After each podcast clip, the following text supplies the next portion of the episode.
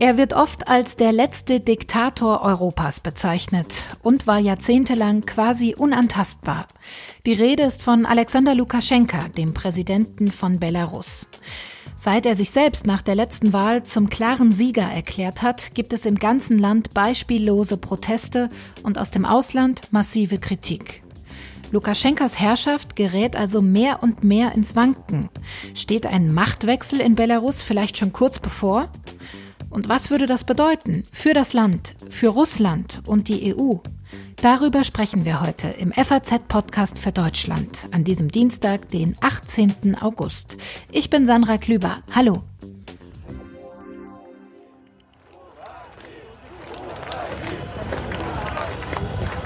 Hunderttausende sollen am Sonntag allein in der belarussischen Hauptstadt Minsk auf die Straße gegangen sein. Es war die größte Demonstration in der Geschichte des Landes.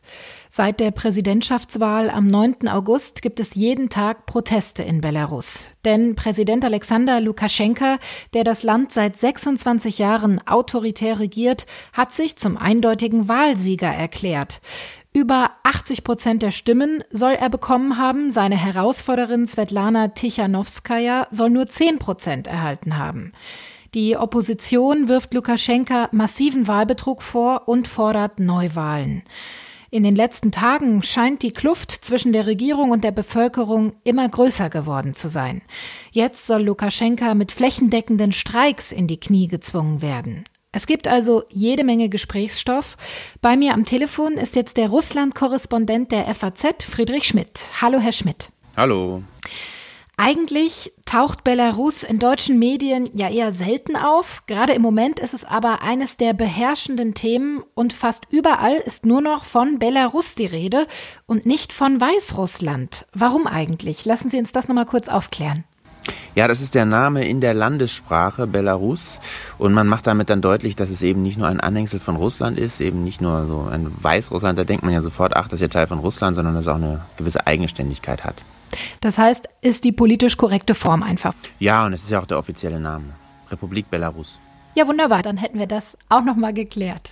Lassen Sie uns jetzt aber auch mal auf die ganz aktuellen Geschehnisse schauen. Ähm, besonders bei den ersten Demonstrationen nach der Wahl sollen ja die Sicherheitskräfte sehr brutal gegen Demonstrierende vorgegangen sein. Zwei Menschen sollen auch ums Leben gekommen sein im Zusammenhang mit den Demonstrationen. Es gab tausende Festnahmen und Menschen, die aus der Haft entlassen wurden, die berichten auch von schweren Misshandlungen, die ihnen im Gefängnis äh, zugeführt wurden. Hat sich die Situation denn im Moment wieder etwas entspannt? Wie ist denn ganz aktuell die Lage rund um die Demonstrationen? Ja, der Wendepunkt kann man wohl sagen, ähm, war im Mittwoch voriger Woche. Da fingen so Frauen an, so Menschenketten zu machen gegen Gewalt, gegen Gewalt durch den Staat und als Solidarität eben mit den Opfern dieser nächtlichen äh, Gewaltaktion. Die Gewalt war ja, dass, dass die Demonst dass Demonstranten eben äh, zusammengeschlagen wurden von äh, Sondereinsatzkräften, diesen schwarz gekleideten Omon-Sondereinsatzkräften zum Beispiel, ähm, an vorderster Front sozusagen. Und dagegen haben sich dann die Menschen gewendet, äh, die Frauen mit ihren Menschenketten da. Und das hat tatsächlich einen Wendepunkt gebracht. Ähm, seither halten sich die Sicherheitskräfte mehr zurück, muss man sagen. Mhm. Am Sonntag gab es ja auch zum ersten Mal eine Demonstration von Lukaschenka-Unterstützern. Darunter, so hört man, sollen auch viele Staatsbedienstete gewesen sein. Was weiß man denn über diese Demo? Ja, die Leute wurden äh, in Bussen aus dem ganzen Land ähm, zusammengetrommelt, zusammengefahren, kann man sagen. Lukaschenka selber hat sogar gesagt, äh, es tut mir ja leid, dass ich auf diesen Platz bringen musste oder so ähnlich. Ähm, er sei eigentlich kein Anhänger von Demonstrationen und so weiter. Äh, Lukaschenka will halt auch zeigen, dass er auch Rückhalt hat noch. Das ist, ähm, das ist ja für ihn äh, wichtig. Also wortwörtlich eine Machtdemonstration eigentlich. Ja, schon, aber man muss sagen, äh, es sind halt deutlich weniger Leute bei diesen äh, Veranstaltungen als ähm, bei den Veranstaltungen der Opposition, wenn man das so nennen kann. Es ist ja nicht nur Opposition, sondern da sind ja alle möglichen Leute bei, bei, bei zigtausenden auf der Straße. Wie es wirklich um, die, um, um den Präsidenten steht, hat man eigentlich gestern ganz gut sehen können. Da war eben vor Fabrikarbeitern, das war immer so eine Säule der organisierten Macht. Da ist eine Fabrik nicht nur Fabrik, sondern nicht nur ein Wirtschaftsbetrieb, sondern auch immer eigentlich ein, eine politische Organisationseinheit, die dazu diente, auch Wahlsiege äh, zu sichern und so weiter. Und da wurde der Lukaschenka richtig ausgebuht, die äh, Arbeiter riefen, hau ab und so weiter. Und das schon bei einer solchen an sich immer ziemlich äh, früher jedenfalls gecasteten Sache, das, das zeigt, wie, wie es da wirklich äh, steht. Also seine Macht bröckelt wirklich äh, stark. Ja, die ähm, Opposition hat ja auch jetzt zu immer mehr flächendeckenden Streiks aufgerufen in Staatsbetrieben. Warum ist das denn in Belarus so ein großes Druckmittel oder warum gilt das als so ein großes Druckmittel? Es ist halt so, dass es da äh, die, die Wirtschaft noch so staatlich organisiert ist. Diese ganzen riesigen Betriebe, äh, die sind halt eigentlich letztlich noch staatlich. Mhm. Ähm, und wenn die äh, teilweise auch also defizitär und so weiter, aber der waren halt immer eben ein, ein Rückhalt des, des Staates und des, des Machtapparats. Ähm, wenn die jetzt da anfangen äh, zu streiken in großem Maße, dann ist das ähm, schon ein ganz, ganz großes Druckmittel auf, äh, auf die Machthaber. Lukaschenka steht unter einem wirklich sehr großen Druck mittlerweile, nicht nur im eigenen Land, sondern auch aus dem Ausland gibt es sehr viel Kritik und Druck. Hofft er jetzt auch so ein bisschen auf Unterstützung aus Russland vielleicht? Ja, das wirkt schon so. Das ist ziemlich kurios weil er im Wahlkampf noch, äh, eigentlich Wahlkampf hat er nicht so doll gemacht, aber das, was er gemacht hat, war, dass er sich als äh, Schutzherr vor einer russischen Bedrohung dargestellt hat, indem er so Söldner äh, festgenommen hat, ähm, russische Söldner und danach fabuliert hat von äh, Anschlagsvorbereitungen und Umsturzplänen und so weiter. Mhm. Jetzt hingegen ist es auf einmal wieder der Westen, der böse sein soll. Da spricht er von Manövern in Polen und Litauen und spricht immer von NATO Panzern, NATO-Flugzeugen und so. Das sind eindeutig äh, Dinge, die sich an Russland richten. Also Russland soll alarmiert sein, vor allem Putin soll alarmiert sein. Deswegen spricht auch Lukaschenka immer von Maidan, wie eben in der Ukraine. Mhm. Das soll so Beißreflexe eigentlich, kann man vielleicht sagen, in Russland ähm, auslösen. Ähm, er versucht, diese, diese Proteste gegen ihn in einen geopolitischen Kontext zu, zu stellen so dass eben Putin denkt, äh, hier will der Westen nicht nur Lukaschenka ans Leder, sondern sogar auch äh, Russland, denn das ist diese russische Lesart, wenn da jemand von Farbenrevolutionen fabuliert, wie jetzt eben Lukaschenka, dann, dann soll sich eben Russland immer direkt angesprochen fühlen. Und der, der scheint schon darauf zu kalkulieren, dass eben Russland da in irgendeiner Form interveniert. Dafür müsste es eigentlich eine äußere Bedrohung geben und nicht eben nur eine rein innere Bedrohung durch Demonstranten. Und deswegen benutzt er, äh, versucht er ja eben der Lukaschenka, diese Demonstranten so gleichsam als Handlanger des Westens darzustellen und sagt immer, die Drahtzieher sitzen im Ausland und solche Dinge. Für wie realistisch halten Sie denn eine Intervention Russlands? Wie hat denn Putin bisher reagiert? Tja, das ist wirklich die große Frage. Also er hat ähm, Lukaschenka zum Wahlsieg gratuliert, hm, allerdings so ein bisschen ambivalent. Er hat, äh, als, als alle schon Fälschung, Fälschung riefen, hat er eben gratuliert, aber andererseits hat er äh, so, einen, so eine Art Forderungskatalog aufgemacht in seinem, ähm, in seinem Glückwunsch-Telegramm. Denn man muss wissen, dass Lukaschenka eigentlich ein ziemlich widerborstiger Verbündeter ist. Der hat sich immer allen möglichen russischen ähm, Bestrebungen widersetzt. Heute zum Beispiel hat Kanzlerin Merkel mit Putin äh, telefoniert. Merkel appelliert dann politische Gefangene freizulassen, Gewaltverzicht seitens des Regimes und so weiter. Und in Putins Einlassung zu dem Gespräch mit Merkel steht, dass äh, eben Einflussnahme von außen sei eben unzulässig und so weiter. Also das, das deutet schon darauf hin, dass es da einen Dissens gibt. Aber wie genau sich Putin entscheiden wird, ähm, ist ein bisschen unklar. Was hätte denn Russland, was hätte Putin von einer Intervention in Belarus? Er ist schon dadurch bedroht, dass, ähm, dass da Demonstranten faire und äh, freie Wahlen fordern. Mhm ähm, er ist bedroht dadurch, dass ein, sein Verbündeter, dieser Autokrat Lukaschenka, auch wenn er ein widerborstiger und schwerer Verbündeter ist, da jetzt so herausgefordert wird. Auf der anderen Seite aber hätte er auch Nachteile durch so eine Intervention, weil das Bild von Russland in Belarus würde sicherlich Schaden nehmen. Mhm. Denn die, der Widerstand gegen den Lukaschenka ist da jetzt so groß, äh, dass wenn Putin in irgendeiner Form interveniert, eine offene Intervention, aber auch nur eine verdeckte, also irgendwelche Sicherheitskräfte ohne Hoheitsabzeichen und so, ne, so ist ja alles auch denkbar. Ähm, das würde, das würde man dann schon mitbekommen, dass, dass das Putin ist, der da irgendwie den Lukaschenka gewaltsam im Amt hält. Ähm, das, da wäre da wäre er sicherlich wahrscheinlich doch schlecht beraten. Also wie, wie Putin das einschätzt, das, ähm, das kann man schwer sagen. Es ist auch wahrscheinlich noch, noch nicht entschieden. Mhm. Ähm, das ist ja alles im Fluss und entwickelt sich rasant. Aus meiner Sicht geht es für Putin nur noch um Schadensbegrenzung. Er hat mehrere schlechte Optionen. Eine ist schlechter als die andere. Wenn er Lukaschenka gewaltsam im Amt hält, äh, ruiniert er da Russlands Ansehen und so.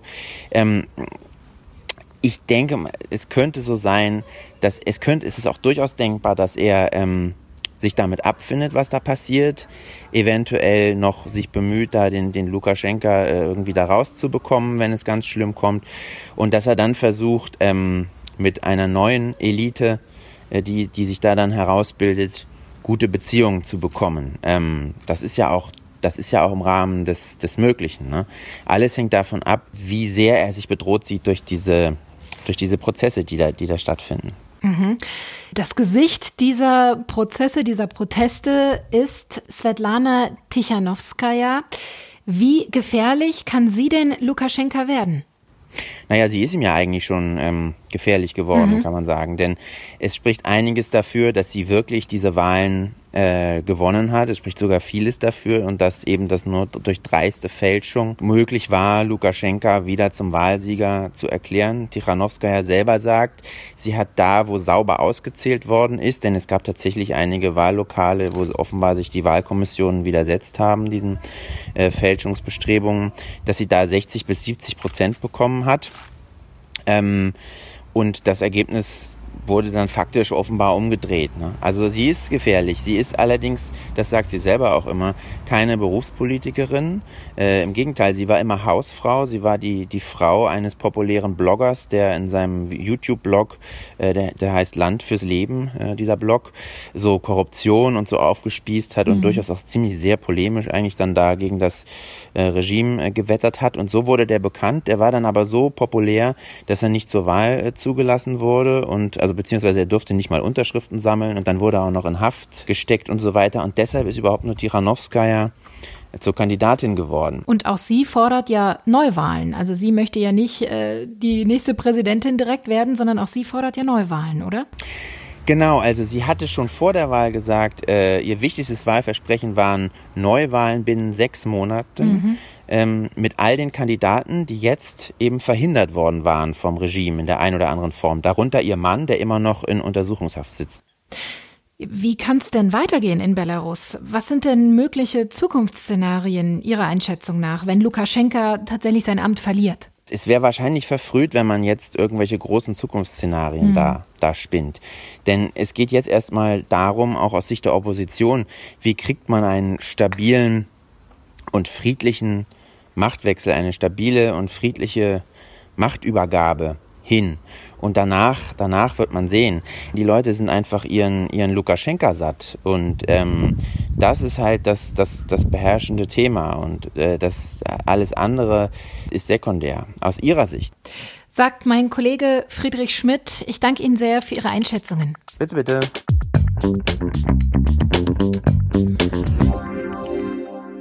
Eine große Unsicherheit, die da gerade in Belarus herrscht, also über die politische Zukunft des Landes, über die wirtschaftliche Zukunft und damit natürlich auch über die Zukunft der Menschen in Belarus. Ich möchte jetzt mit Olga Dründova sprechen. Sie ist Politikwissenschaftlerin und verantwortlich für die regelmäßig erscheinenden Belarus-Analysen. Hallo, schönen guten Tag. Guten Tag. Wie geht's Ihnen denn, wenn Sie so auf die Ereignisse der vergangenen Tage in Belarus zurückblicken? Hm. Ja, eine ziemlich gute Frage. Eigentlich sehr unterschiedlich. Ich glaube, ich habe schon in, in, der, in, der, letzten Woche wirklich alle Emotionen erlebt, die hm. es überhaupt gibt in der Welt. Also von, von, von einem tiefen Schock und einfach nicht glauben daran, was passiert ist, so direkt nach den Wahlen, ähm, bis zu Euphorie davon, was ich äh, ja am Sonntag und kurz davor gesehen habe und diese ganze Stimmung und die Menschen, die gefeiert haben. So was gab es in Belarus noch nie in dem Maßstab und Ja, es wäre einfach schade, dass ich nicht dabei sein konnte mit meinen Freunden, mit meinen Eltern, die sogar auch mitgemacht haben. Genau. Mhm. Haben Sie denn engen Kontakt zu Ihrer Familie, zu Freunden vor Ort? Was hören Sie von denen? Wie geht es denen? Ja, also äh, tatsächlich habe ich Kontakt zu Familie, zu Freunden, zu Bekannten, auch zu belarussischen Experten, Zivilgesellschaft und so weiter. Ja, es geht den Menschen natürlich auch unterschiedlich. Also sie, sie wurden auch schockiert von den Ereignissen. Es gibt natürlich auch Menschen, die die auch verhaftet wurden. Ich habe eine, ich habe Bekannten, die eine Person kennen, die eigentlich äh, aus Forschungsgründen in Belarus äh, war und ähm, ja für so ein für, für eine Doktorarbeit geforscht hat und äh, ja einfach auf einmal dann äh, verhaftet wurde und ähm, also mehrere be bekannten Freundinnen von von mir, die auch äh, sozusagen forschen und als Experten und Expertinnen da ähm, in Belarus bekannt sind, ähm, auch mit internationalen Organisationen vernetzt sind. Äh, mhm. Die haben dann das Land einfach sofort verlassen aus Sicherheitsgründen, weil sie dann verstanden haben, dass auch, auch Menschen, die nicht unbedingt auf den Straßen protestieren, sogar, sondern tatsächlich nur Menschen, die vielleicht internationale Kontakte haben, auch verhaftet werden können. Lukaschenka ist seit 26 Jahren an der Macht in Belarus. Wie erklären Sie sich denn den jetzigen Stimmungswechsel? Warum kippt die Stimmung im Land genau jetzt? Ja, das ist auch eine gute Frage und eigentlich auch eine sehr breite. Also äh, das ist tatsächlich so, dass die, diese breite Politisierung der belarussischen Gesellschaft tatsächlich schon längst vor den Wahlen passiert ist. Also das, was wir gerade beobachten, ist eher eine Folge davon. Der erste Grund ist, ähm, das, was in Belarus während der Pandemie passiert ist. Äh, Sie haben ja wahrscheinlich gehört, wie der Präsident, äh, ja, wie, wie seine Reaktion auf das Coronavirus war. Der meinte, es sei nicht gefährlich, es sei eine mhm. Psychose und es sterben sowieso nur Menschen, die chronische Krankheiten haben oder die einfach zu alt sind. Das hat wirklich kein Mensch in Belarus verstanden. Damals habe ich schon, also es war Ende Februar, Anfang März und damals habe ich schon gedacht, dass es dass irgendwas mit der Gesellschaft passieren würde, weil die, diese Art von Wut habe ich noch nie gesehen in der Gesellschaft. Die Menschen wurden einfach schockiert. Mit einer Revolution oder so einem Revolutionsversuch habe ich natürlich nicht gerechnet, aber mhm. mir war schon damals klar, dass die Gesellschaft sich verändert und diese Beziehungen zwischen Staat und Gesellschaft. Und dazu kommen natürlich noch auch wirtschaftliche Faktoren. Den Belarusen ging es auch vor der Pandemie nicht gut. Mhm es ist einfach so ein Zufall, dass in dem Jahr tatsächlich auch ähm, die Präsidentschaftswahlen stattfinden. Die Menschen haben einfach keine Zeit gehabt dafür, dass sie sich beruhigen, dass diese Wut weggeht, äh, weil sofort quasi, also nach einem Monat oder so, schon mit der Wahlkampagne angefangen wurde. Die Menschen haben sich darauf geeinigt, dass sie den Präsidenten, also Lukaschenko nicht mehr als Präsidenten mhm. sehen wollen. Das heißt, sie haben sich nicht auf irgendwas weiteres geeinigt. Das ist wirklich dieses Slogan alle außer eins, das heißt alle außer Lukaschenko. Mhm. Die Menschen, die mit Lukaschenko nicht zufrieden waren, die waren wirklich sehr, sehr unterschiedlich, aber sie haben es irgendwie geschafft, oder vielleicht andersrum, der Präsident hat es geschafft, die Belarussen zu vereinigen. Eigentlich hat er das wirklich viel besser gemacht als die belarussische Opposition bis jetzt, muss ich ganz ehrlich sagen. Es ist wirklich mhm. ein Hauptslogan gewesen. Gegen, in Hauptsache, er geht nach dem Motto und dann schauen wir, was wir weiter tun. Das ist wirklich einzigartig für die belarussische Geschichte. Sie haben gerade schon gesagt, ähm, dass sich die Unzufriedenheit, diese breite Unzufriedenheit auch schon länger abgezeichnet hat. Aber hätten Sie tatsächlich damit gerechnet, mit so einer Situation, wie wir sie jetzt nach der Wahl haben?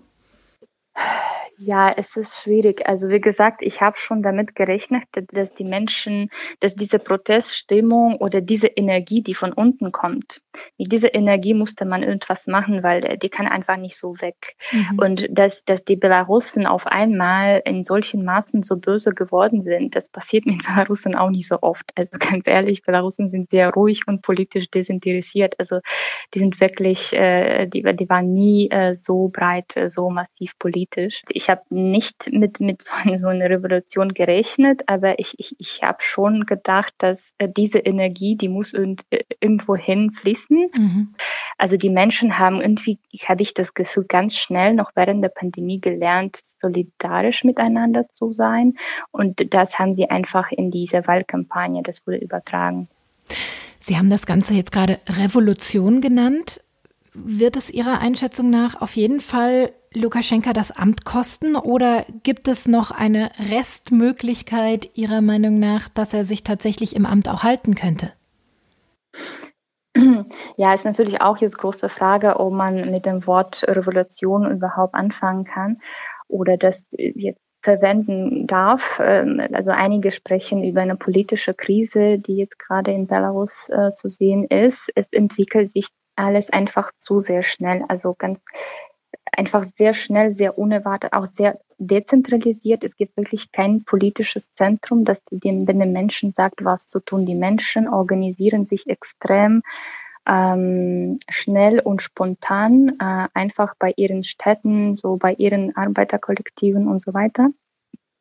Ob es Lukaschenka die Macht kosten würde. Also seine Legitimität in der Gesellschaft, äh, in der Gesellschaft, in der breiten Gesellschaft ist nicht mehr da. Eine andere Frage ist natürlich, ähm, was jetzt diejenigen machen, die immer noch an der Macht sind, was, was unter den Eliten passiert und natürlich auch äh, wie, wie der Präsident selbst die Situation wahrnimmt. Mhm. Also das, das, was ich gehört habe bis jetzt, also die, seine Reden von gestern und vorgestern, die haben mich ein bisschen erschrocken, weil ich nicht das Gefühl hatte, dass er überhaupt versteht, wie sich die belarussische Gesellschaft verändert hat was ich dann zum Beispiel nochmal heute erfahren habe. Jetzt kommen wir zum, zur Frage Eliten und äh, das ganze Sicherheitsapparat, das steht immer noch hinter ihm natürlich. Aber es gibt mhm. auch Gründe dafür. Ich meine, da sind ja Menschen beim Innenministerium, da sind bei KGB, also bei Sicherheitskräften, die, die, die, die werden ja sofort äh, zur Verantwortung gebracht für diese Folter, für diese Töte, die man da ähm, jetzt ähm,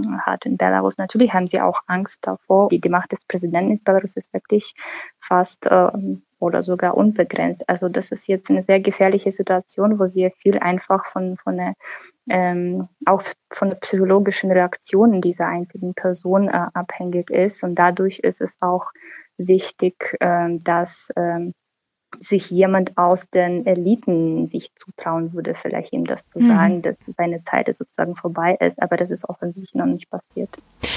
Die EU will ja mit Sanktionen den Druck auf Lukaschenka erhöhen. Die deutsche Bundesregierung, die hat den Protestierenden ihre Solidarität ausgesprochen und auch eine unabhängige Wahluntersuchung durch die OSZE angeregt.